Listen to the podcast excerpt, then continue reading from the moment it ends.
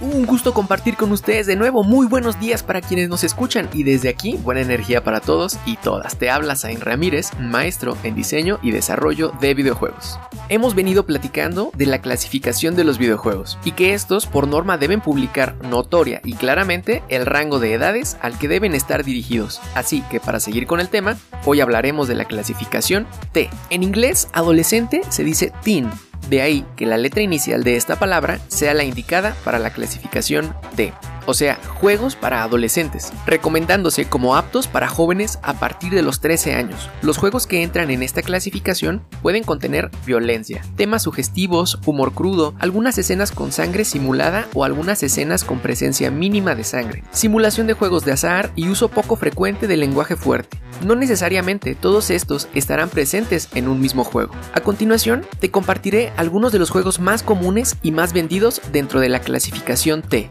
Fortnite, Valorant, Naruto Shippuden Ultimate Ninja Storm, Final Fantasy VII, LOL o League of Legends, Star Wars Jedi Fallen Order, Xenoblade Chronicles, Halo 5, los juegos de Uncharted, Dragon Ball Z Kakarot, Dragon Ball Fighters, Marvel's Spider-Man, Fire Emblem, Horizon Zero Dawn y otros más que podrás identificar por la letra T en sus cajas o en caso de ser una copia digital en la pantalla de descarga. Probablemente hayas identificado que alguno de estos juegos ya está en casa y no es recomendable para la edad de tus hijos. Si este es el caso, antes de optar por retirarlo, lo primero que debes hacer es hablar con ellos para tú entender cómo es que perciben estos contenidos y entonces orientarlos en cómo son en la vida real. Puede ser una oportunidad para estrechar lazos y profundizar en la educación de estos temas difíciles. Y por supuesto, ahora que ya sabes que la clasificación T son juegos para adolescentes de más de 13 años, nos queda la responsabilidad de verificar las clasificaciones y contenidos en la próxima compra.